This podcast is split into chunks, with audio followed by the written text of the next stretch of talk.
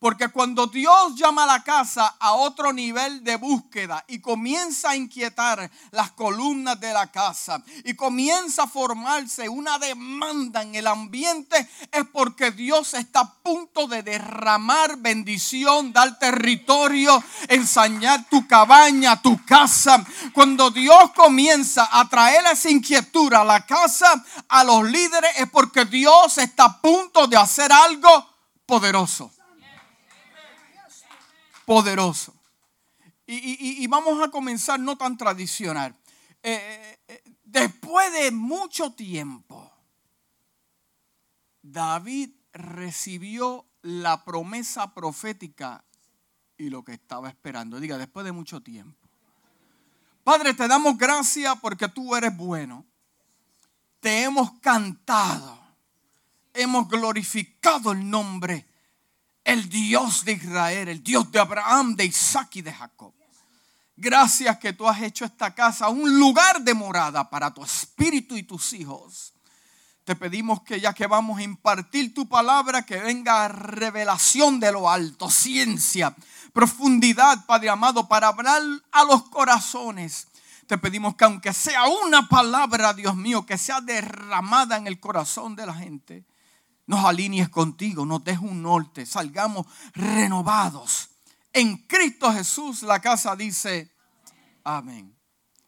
Después de muchos años de problemas, situaciones, conflictos, rechazos, traiciones, lo están persiguiendo.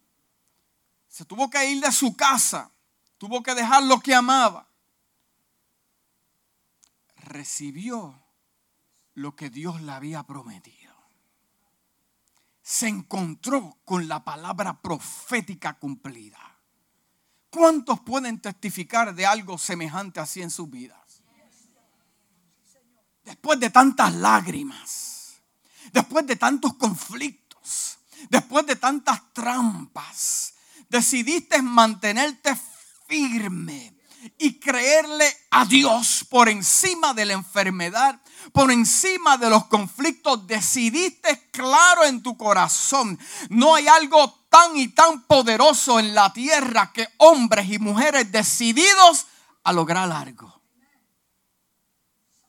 Después de tantos problemas, te encuentras con lo que Dios te ha prometido. Finalmente, ha sido ungido el rey David como rey de todo Israel, colocado en un trono. Digan, un trono. Y no se va actualmente, ahí vamos a leer los versículos bíblicos. Dice, se cumplió la palabra profética de Dios dada por el profeta Samuel. Dios cumplió con su parte y David llegó entero en una pieza. Dios cumplió con su parte y David llegó al lugar de cumplimiento profético en una sola pieza. Eso nada más me habla a mí que por más que conflictos yo tenga en mi vida, yo voy a llegar, aunque usted no quiera y el vecino no quiera, usted va a llegar y yo en una sola pieza aunque esté enfermo, aunque yo voy a llegar en una sola pieza porque yo estoy decidido no creerle en lo que me rodea, sino creerle al Dios que fue el que me dijo donde me vio en años futuros. La palabra profética simplemente es Dios dejándole saber a usted, usted tiene problemas, tiene traiciones, te la están haciendo, pero yo te estoy dejando saber dónde yo te vi en el futuro. Hmm. El rey Saúl lo buscó para matarlo. Se cumplió la palabra profética como quiera. David estuvo deprimido en una cueva. Como quiera, se cumplió la palabra profética. David tuvo necesidad. Como quiera, se cumplió la palabra profética.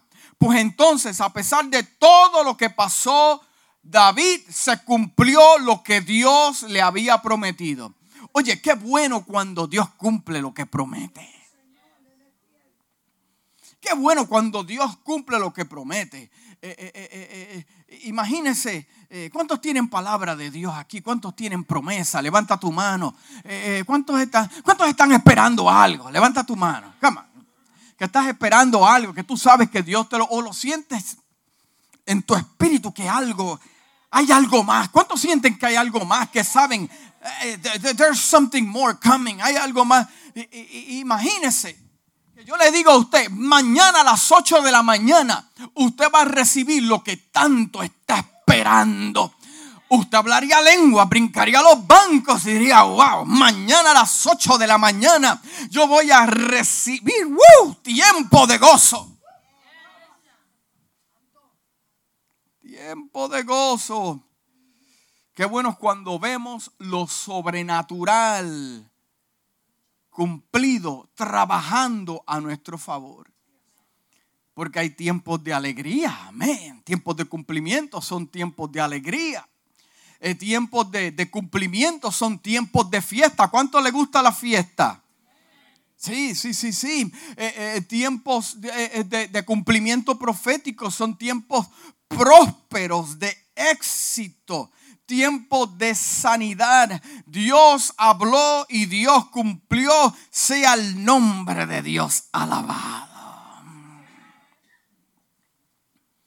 Lo que tanto estaba esperando llegó a cumplimiento.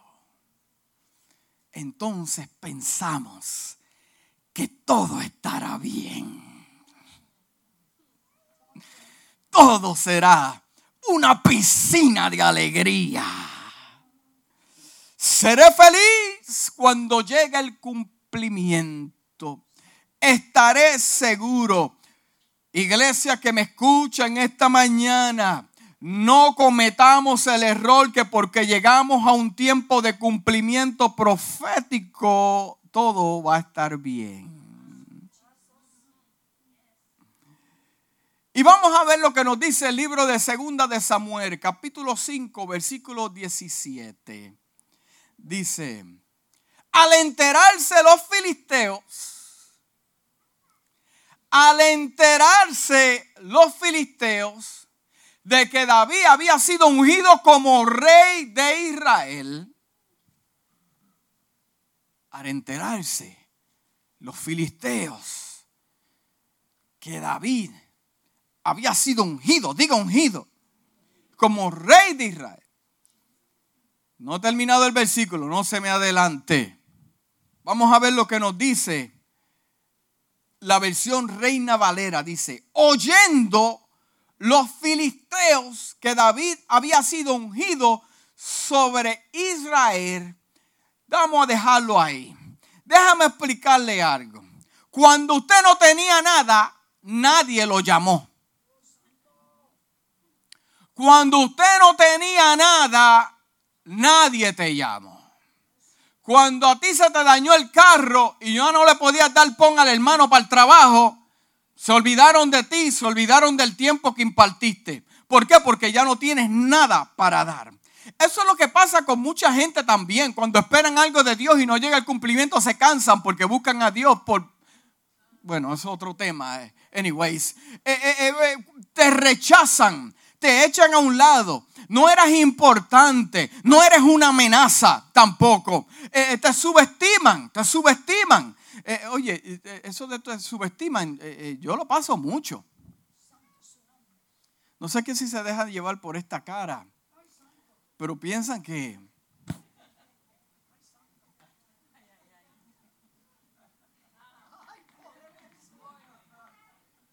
Ha pasado esto porque usted es buena gente y los trata con la gente con respeto. Y, después como que la gente se equivoca. Don't get it twisted, Charlie. Don't get it twisted. Ay, yo no sabía que el, que el hermano Carlos era de esa manera. Oh, es que, que, que. You got it twisted, brother. You got it twisted, brother. Estamos, estamos en el tema. Se burlan. Se reían de ti no te invitaban para nada, ni a chinchorreal, como dicen ustedes, los boricuas. Pero oyendo tus enemigos lo que está ocurriendo contigo, oyendo tus enemigos, alguien le comentó, alguien llevó la información, alguien dijo de que tú, que se supone que estuvieras muerto, creciste en gran manera. Alguien le comentó, diga, alguien le comentó. Porque alguien está mirando y oyendo. Y ahí vamos a unir todas estas piezas. Porque la situación era que te vieron en una cueva y pensaron que te ibas a quedar en esa cueva para siempre. Es más, muchos de nosotros entramos a una cueva y pensamos que nos íbamos a quedar en esa cueva para siempre.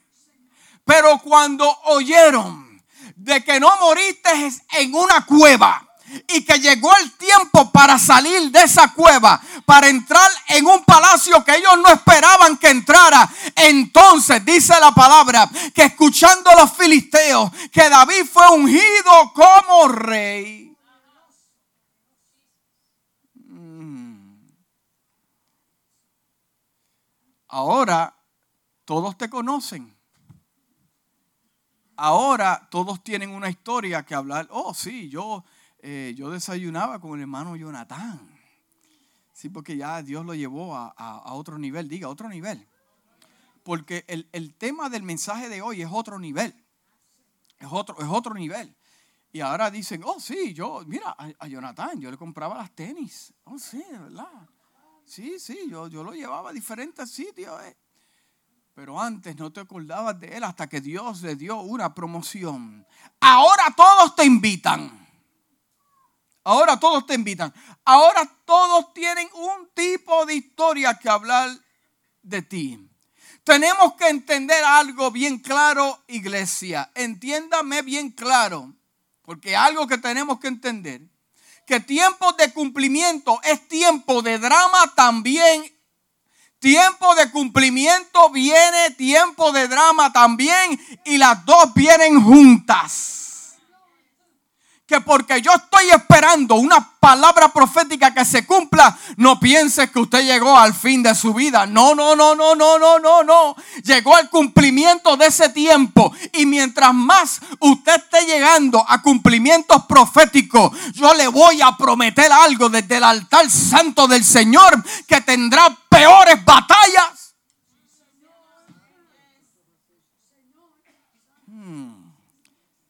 No me gusta el mensaje, pastor, porque yo estoy esperando algo. ¿O oh, sí? Amén, gloria a Dios. Por eso yo también pero yo no me enfoco en lo que estoy esperando. ¿Sabe por qué? Porque la diferencia entre los cristianos de hoy y el rey David es que los cristianos hoy están enfocados en el cumplimiento y David está enfocado en el Dios que da el cumplimiento. Los cristianos de hoy están enfocados en promesas y prosperidad y el rey David está enfocado en el Dios que da la promesa y el Dios que te prospera. Por eso hay tantos desanimados en la casa, cansados y han perdido intimidad por Dios por poner solo su mirada en el cumplimiento profético. Pero el libro de Hebreos capítulo 12 versículo 2 me dice, puesto los ojos en Jesús, el autor y consumador de la fe, el cual por el gozo puesto delante de él sufrió la cruz, menospreciando lo propio y se sentó a la diestra del trono de Dios. Este tiempo de cumplimiento para David nos muestra que David ha subido a otro nivel. Diga, otro nivel. ¿Cuántos están esperando otro nivel? No es una pregunta eh, eh, catchy. ¿Cuántos están esperando otro nivel? Amén. Ay, qué poquitos. Pues eso es lo que lo van a recibir. Anyway. Este tiempo de cumplimiento para David nos muestra, ya vamos a llegar, hermano, tenga, esta es la introducción. Este tiempo de cumplimiento para David nos muestra que David ha subido a otro nivel, a otro escalón. Pero él entiende que ahora se enfrenta también a un nuevo conflicto. Y yo sé que algunos se están incomodando porque hay algunos que no les gustan los conflictos. No les gustan las molestias. Porque usted sabe, porque tomar terreno espiritual también, tomar terreno espiritual también resulta en conflictos y desafíos. Tomar terrenos espirituales como físicos de parte de Dios va a tener conflictos y desafíos. Sí. Y por mucho tiempo yo he estado escuchando en las iglesias otro nivel. Vamos hacia otro nivel. Ese hermano está en otro nivel. Y yo quise buscar la definición de otro nivel y me dice lo siguiente, expresión usada para recibir, para, para referirse a algo que resulta demasiado bueno o admirable. Otro nivel significa expresión usada para referirse a algo que resulta demasiado bueno, diga demasiado bueno o admirable. Entonces, otro nivel no significa de que yo me encuentro a otra altura más alta que usted. Otro nivel no significa de que yo estoy en una altura y yo lo veo hacia abajo.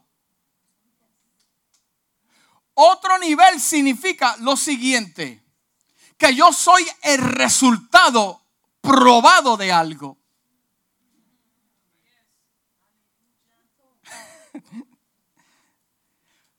Otro nivel significa que yo soy el resultado.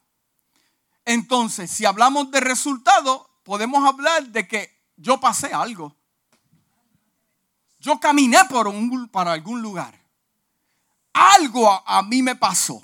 Pero al final, el resultado, el resultado, cuando los vientos cesaron, se calmó la tempestad, cuando todo pasó, he demostrado que soy demasiado bueno y admirable. ¿Cuántos dicen amén?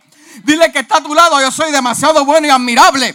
Porque cuando el enemigo se levantó contra mí y mi casa, yo estoy sólido. Cuando llegué a estar enfermo, el enemigo se levantó para enfermarme y estoy sólido. Significa que estoy en otro nivel porque me gradué, porque soy admirable. Dios me mira de los cielos y te dice, papá, ahora te lo mereces.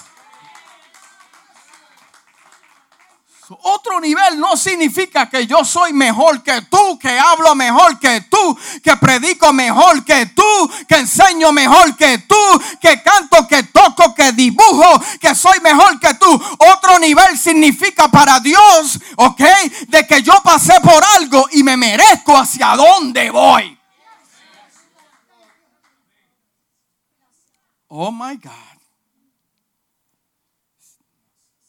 Necesitamos reconocer que no hemos logrado la perfección cuando llegan los cumplimientos proféticos a nuestra vida.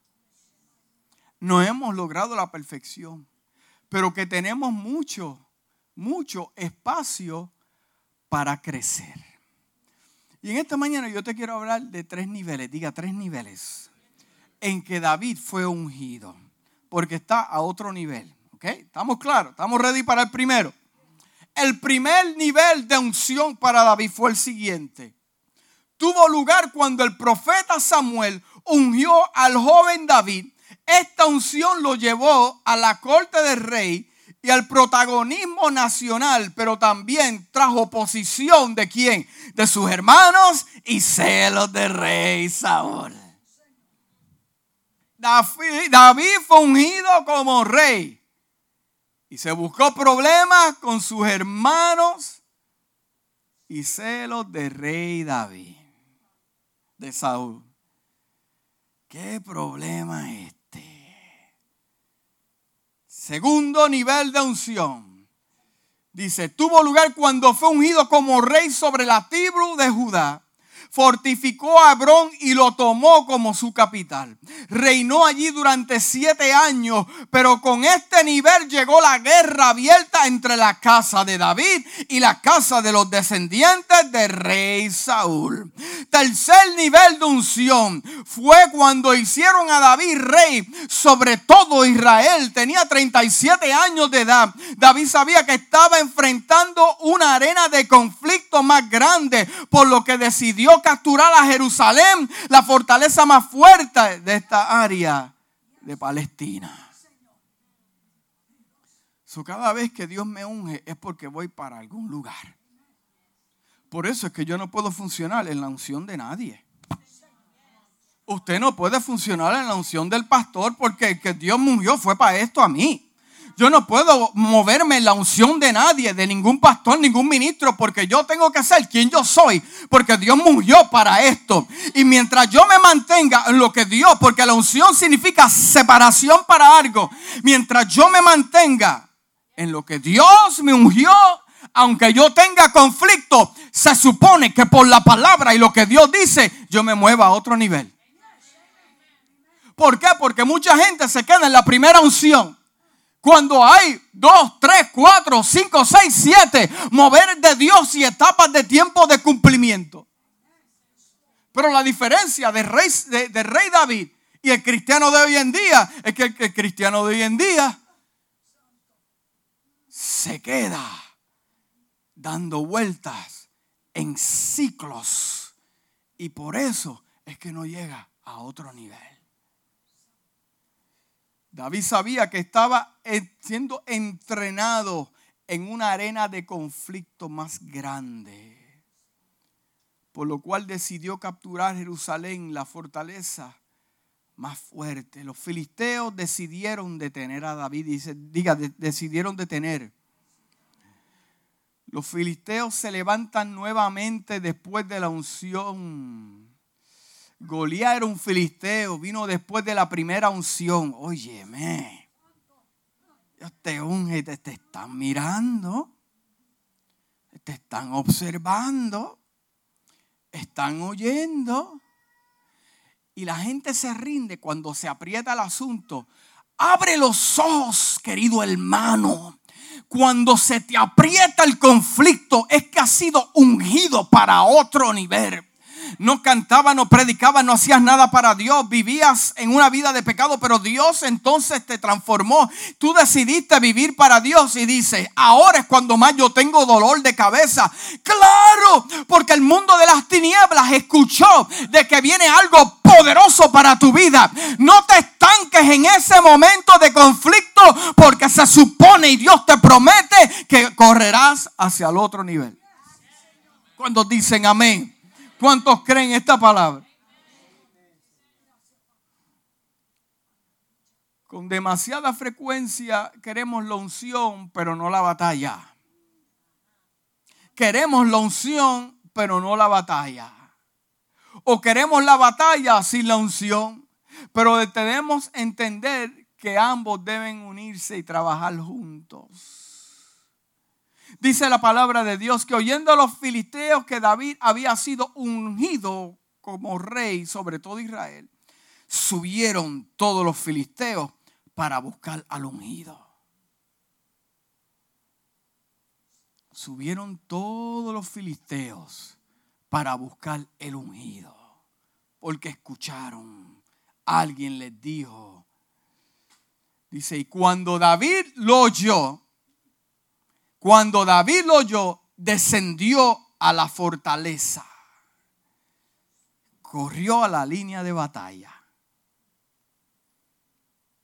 No se estancó, no se puso a llorar, no se puso a poner post en Facebook, ni enviar mensajes por WhatsApp, ni enviar textos, ayúdame que estoy en crisis, ora por mí, usted ore por usted. Usted ore por usted y, descendiendo David lo oyó.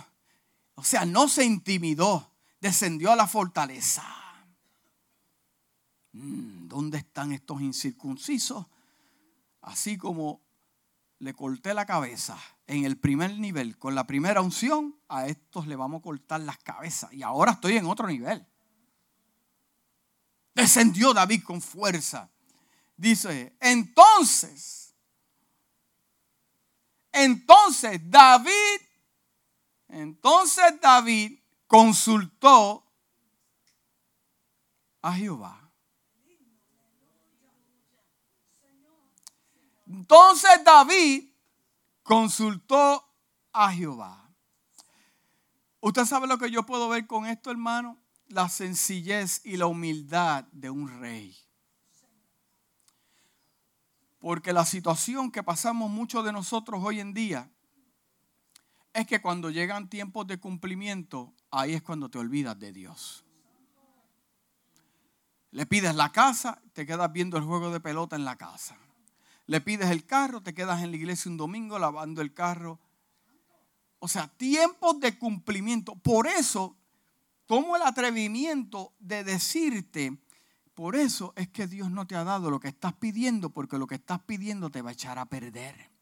Y Dios no te va a dar nada que te separe de Él solamente a los maduros y a los entendidos. ¿Por qué? Porque Él sabe que por más bendición que te dé, por más posición, por más niveles, por más altura y por más protagonismo, lo que sea que te dé, Él sabe que tú nunca te vas a olvidar de Él. David consultó con Jehová. Diga, David consultó con Jehová. Diciendo, iré contra los filisteos Iré, hello, estamos aquí, sí. Iré, tocó, tocó la puerta del cielo, ding, ding.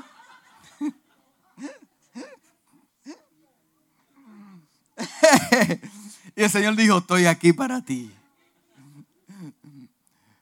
Iré contra los filisteos. Los entregarás en mi mano. O sea, David tuvo un momento de oración. David tuvo un momento de oración. ¿Será ese lugar que me corresponde? ¿Me conviene que yo me vaya de, este lugar? ¿Me conviene de que yo haga transferencia a otro lugar? Sí. Entonces Jehová respondió a David, porque Dios responde. Ve porque ciertamente entregaré a los filisteos en tu mano. Los entregaré. ¿Quién los entregará a Dios? Y vino David a Perasim. Wow, qué tremendo nombre. Y allí los venció David. ¿Por qué los venció David? Porque ya Dios le había prometido que se los iba a dar en su mano. Quebrantó Jehová mis enemigos, dijo David. Quebrantó Jehová mis enemigos, pero David con una espada en su mano. Jehová mató a mis enemigos, pero con la espada en su mano. Qué tremendo que David cumplió proféticamente lo que Dios le había hablado en ese momento, pero David tiene la fuerza para traerlo a lo físico en el cumplimiento. ¿Tendremos la fuerza necesaria para traer el cumplimiento profético de Dios a la tierra?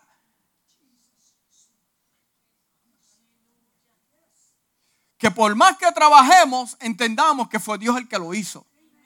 Que por más que trabajemos, por más que alcancemos, que tengamos claro que fue Dios el que lo hizo.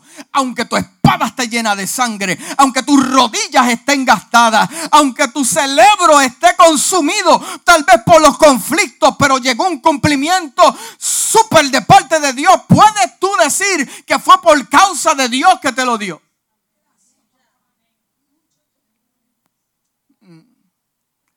Dice, quebrantó Jehová mis enemigos delante de mí como corriente impetuosa. Por eso llamo este nombre de este lugar Beal Parasim. Y allí dejaron sus ídolos y David sus hombres los quemaron.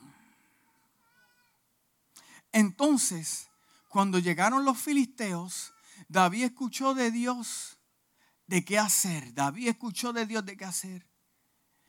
David vino a ese lugar y los hirió allí y dijo al Señor, el Señor ahí ha estado. sobre mis enemigos delante de mí, como la brecha de las aguas. Por eso llamo a ese, a ese lugar lugar de avance. Lugar de avance.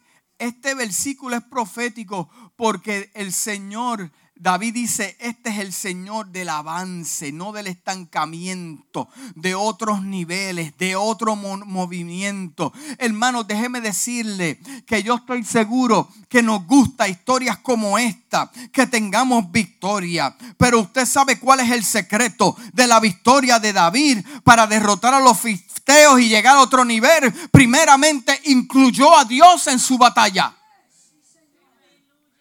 incluyó a Dios en su batalla. Segundo, David era un hombre de oración.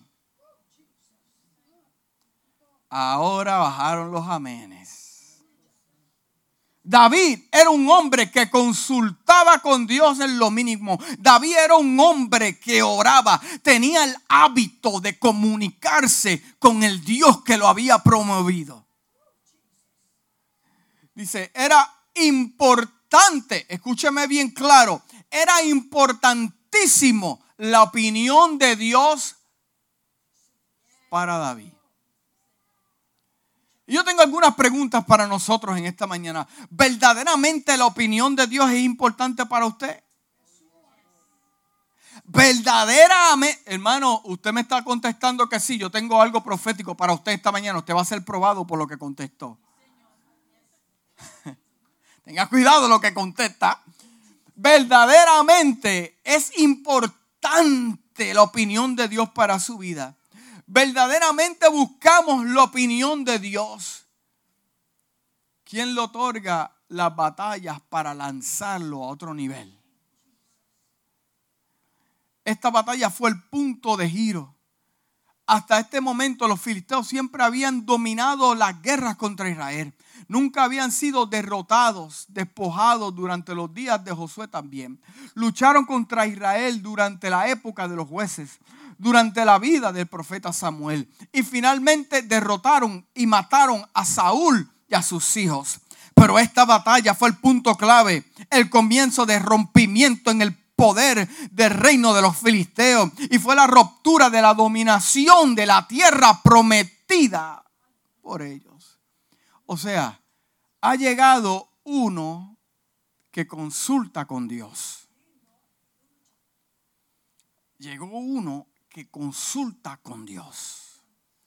Y el que consulta con Dios tiene directrices y es efectivo y obtiene victoria. ¿Por qué yo le estoy hablando este tipo de cosas a la iglesia?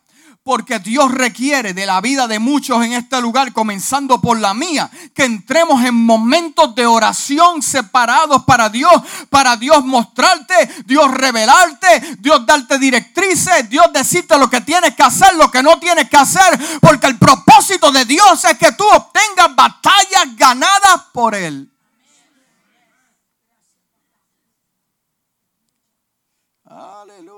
Se fueron los amenes cuando hablamos de este tipo de cosas. Pero esta batalla fue el punto clave. Aleluya.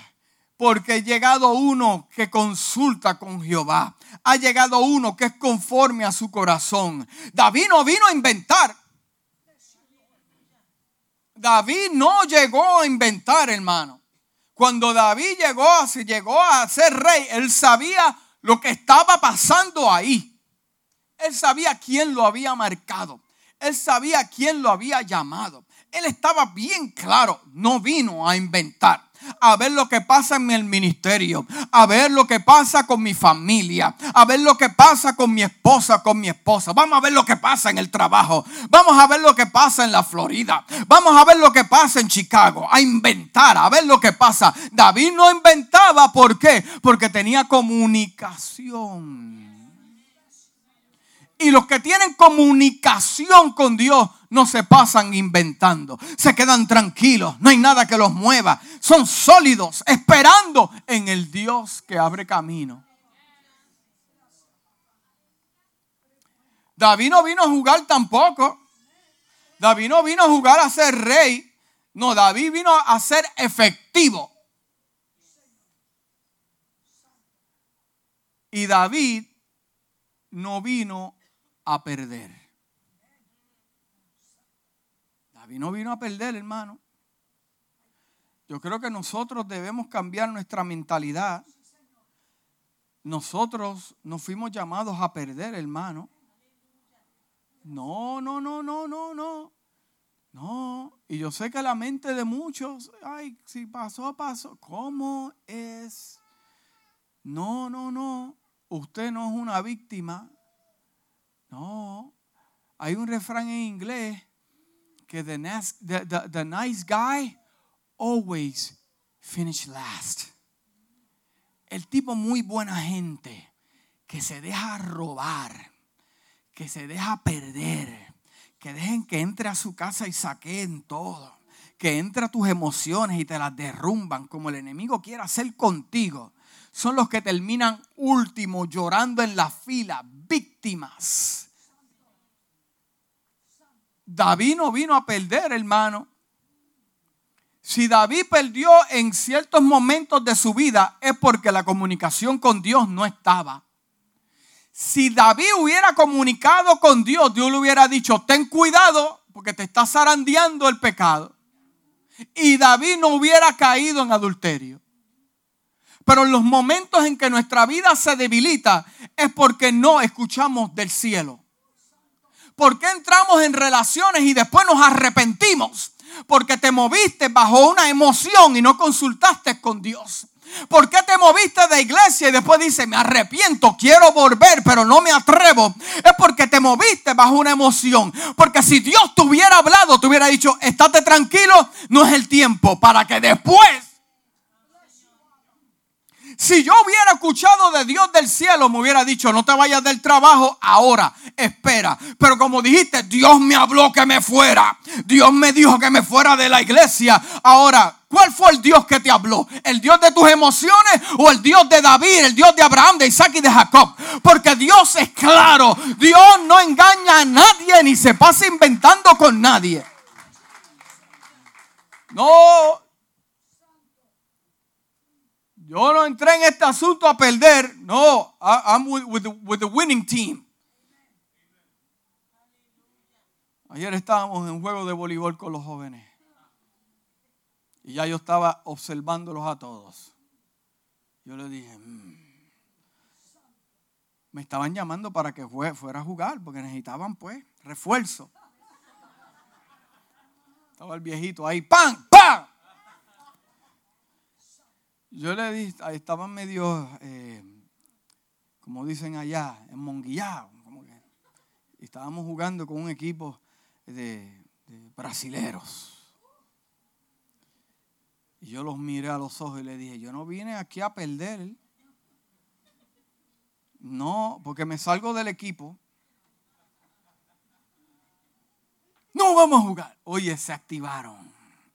Los movilizamos a las, a las a las posiciones correctas.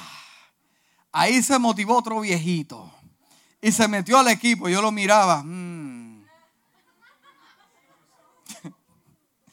Pero se activó, se tiró al piso, ¡pa! dio patada. Porque a Dios no le gusta la gente que viene a perder. Porque Dios no ha perdido ni una sola batalla. ¿Por qué el cristiano tiene que meterse en la cabeza de que es un perdedor y te viene un predador a comerte y deja que te coma tu casa? Señor, reprenda al diablo. Usted vino a ganar porque Jesús ganó por usted. Usted está con el equipo ganador. Aleluya. No viene a perder, a inventar. Usted está perdiendo porque se está dejando perder. Si Dios le estuviera hablando, usted no estuviera donde se encuentra lamentándose, deprimido. No, no, no, no. Puede usted estar en los momentos más duros de su vida y Dios está hablándole y usted se mantiene en paz porque usted va para otro nivel. Yo voy para otro nivel para que entonces mis palabras, mi testimonio verdaderamente sean poderosos en Cristo.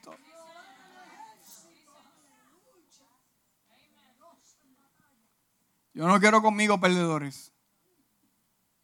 No. Sí. A partir de estos momentos, David tuvo la oposición más fuerte, pero siempre, diga siempre, siempre los derrotó. Siempre los derrotó. Porque la atmósfera espiritual de la victoria había cambiado con alguien que consulta con Dios. Cuando en la iglesia hay gente que consulta con Dios, la atmósfera tiene que cambiar. Cuando hay gente que consulta con Dios, la atmósfera tiene que cambiar. Yo déjeme decirle un ejemplo.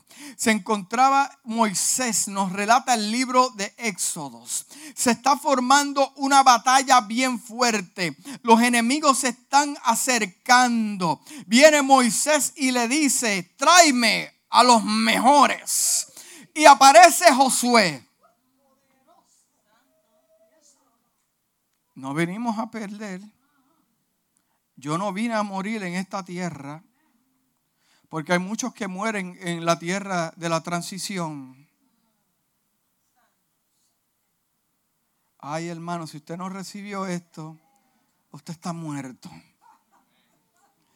Pero Josué dijo, yo no vine a morir en este desierto.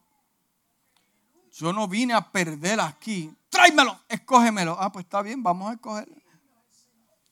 Vamos a escogerlo, vamos a escogerlo, vamos. Vamos, porque, porque vienen los lo, amalecitas a pelear. Mañana yo estaré sobre la cumbre del collado, dice Moisés, porque entre más cerca que yo esté de Dios.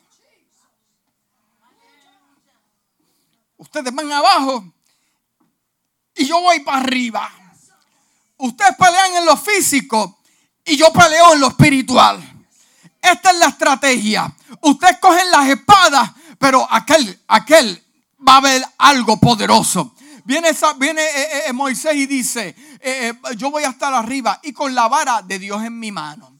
E hizo Josué como le dijo Moisés. ¿Cómo dijo Josué? ¿Por qué? Porque gente sigue a gente que escucha de Dios. Gente sigue a gente que escucha de Dios. No me diga a mí que usted es un líder y no consulta a Dios para su departamento.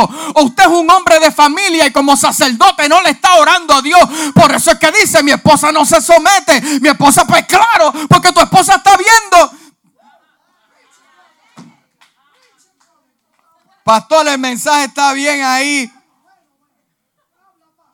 Ay, ¿Qué te puedo decir, mi hermano? ¿Qué te puedo decir? E hizo Josué como le dijo Moisés, peleando contra Malek. Y Moisés y Aarón y Ur subieron a la cumbre del collado. Porque usted sabe que vale la pena subir con gente que también sepan orar. Vale la pena caminar con gente que son gente de oración. Para cuando tú estés, oh, oh, oh, Dios, me, Dios me reveló, Dios me, oh, sí, porque tres son mejores que uno. Porque ya sabía que la batalla iba a ser larga. Diga, larga. Porque hay batallas que son largas pero al final son tuyas. Dice la palabra que Moisés estaba en las alturas con la mano levantada. Oye, se le cansaba una mano y levantaba otra y después levantaba las dos. Estoy cansado. Venían eh, eh, eh, um, Aarón y Ur, levantaban las manos ahí peleando y mientras veían a cuando veían a Moisés con las manos levantadas, todavía hay esperanza. Vamos a cortarle la cabeza a estos enemigos del pueblo de Israel. Y llegaba Moisés y se cansaba y como que disminuía su cuerpo. La palabra a mí me dice que los de Amalek comenzaban a ganarle al pueblo de Israel. Pero cuando venía Moisés y se levantaba otra vez, comenzaba la guerra a tener ventaja. Pero de momento, aleluya, Moisés se cansó y dijo, tráeme una roca, una roca. Y se sentó sobre la roca. La palabra a mí me dice que Jesús es la roca. Sobre esta roca edificarás mi iglesia y las puertas del infierno no prevalecerán contra él.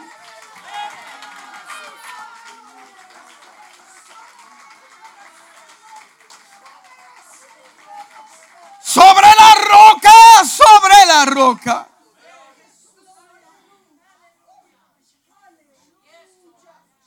¿Para qué se sentó Moisés ahí? Para descansar. Para descansar. Para descansar. Porque el que está conectado con el cielo, aunque esté cansado, habrá una roca para sentarte. Porque la roca me hace a mí descansar. La roca me da fortaleza, me da firmeza. Las manos de Moisés se cansaban. Y el pueblo peleando, el pueblo peleando a filo de espada. Oh, aleluya. Y Josué deshizo con su espada, así como la tuvo David años luego, llena de sangre pero el que le dio la victoria fue Dios. Yo te voy a dar la alternativa y no hay otra. Apunta la receta. Las batallas de tu vida las vas a ganar con oración. No las vas a pelear con tus lágrimas ni llamando al vecino, ni buscando consejería para tu matrimonio. Las batallas de tu casa las vas a ganar con oración. Las batallas de tus hijos las vas a ganar con oración. Las batallas de tu ministerio las vas a ganar con oración. Las batallas, transferencia, otro nivel lo vas a obtener cuando consultas a Hashem y Él te dará lo que necesitas.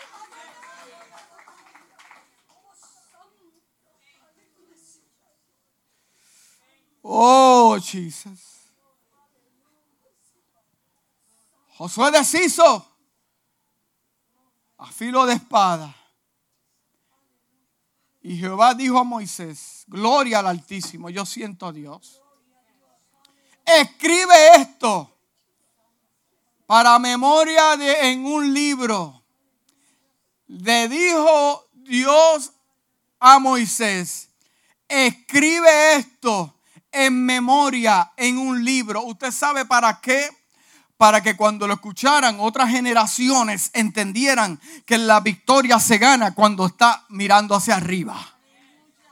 Mirando hacia arriba. La batalla abajo, pero usted mirando hacia arriba. Escribe esto en un libro para cuando venga mi iglesia también entienda que su batalla la va a ganar mirando hacia arriba. Está la batalla abajo, pero mirando hacia arriba. Que me canso, recibo descanso en Cristo Jesús. Josué deshizo. Escribe esto, le dijo Dios. Y dirá Josué que haré de todo la memoria de Amalek debajo del cielo. Mm. Y Moisés edificó allí un altar y lo llamó su nombre Jehová Nisi. Y dijo, por cuanto la mano de Amalek se levantó contra el trono de Jehová el Jehová tendrá guerra con Amalek de generación en generación. Y con esto ya voy a terminar. Aleluya. Dios vio la batalla. Dios ha visto tu batalla. Tengo palabras para ti. Dios la está viendo, la está contemplando, pero la ganarás con la oración y con tus manos levantadas. Si te cansas también, búscate un Aarón y un Ur que te ayuden a interceder gente de oración, gente separada para Dios. Siéntate también en la roca que es Cristo Jesús, porque Jehová Nisi significa Jehová es mi bandera. En el libro de Isaías capítulo 19 dicen, y temerán desde el occidente en el nombre de Jehová desde el nacimiento del sol de su gloria, porque vendrá el enemigo como río, mas el Espíritu Espíritu de Jehová levantará bandera contra él. Yo tengo una palabra profética para usted hoy. Dios te entrega una bandera. Tienes que poner la bandera en tu mano, símbolo de victoria. Pues ponte de pie, porque Dios te entrega una bandera en esta mañana. Dios te entrega una bandera. Yo veo en mi espíritu que Dios te entrega una bandera en esta mañana. Comienza a batirla lado a lado, de lado a lado. Esa es la batalla que Dios te da. Es la batalla, aleluya. Uh, aleluya. Bátela de lado a lado, bátale de lado a lado. Que tú lo veas tu enemigo, que lo vea los que te maltrataron, que vea tu médico también, que la vean tus hijos, que la vea el diablo, que la vea tu esposo y tu esposa, que la vea tu enfermedad. Daza con gozo con tu bandera.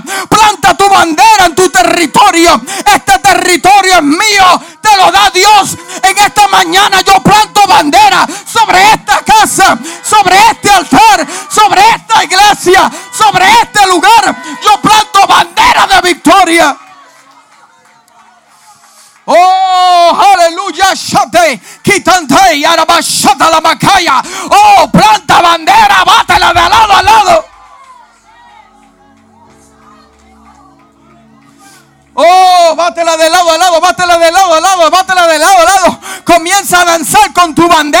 Comienza a moverte con tu bandera. Comienza a danzar con tu bandera. Aleluya. Oh, glory, glory, glory, glory, glory, glory. Planta tu bandera en este territorio. Mi familia es mía. Mi hijo es mío. Aleluya. Mi esposo es mío. Esto es mío porque Dios me lo dio.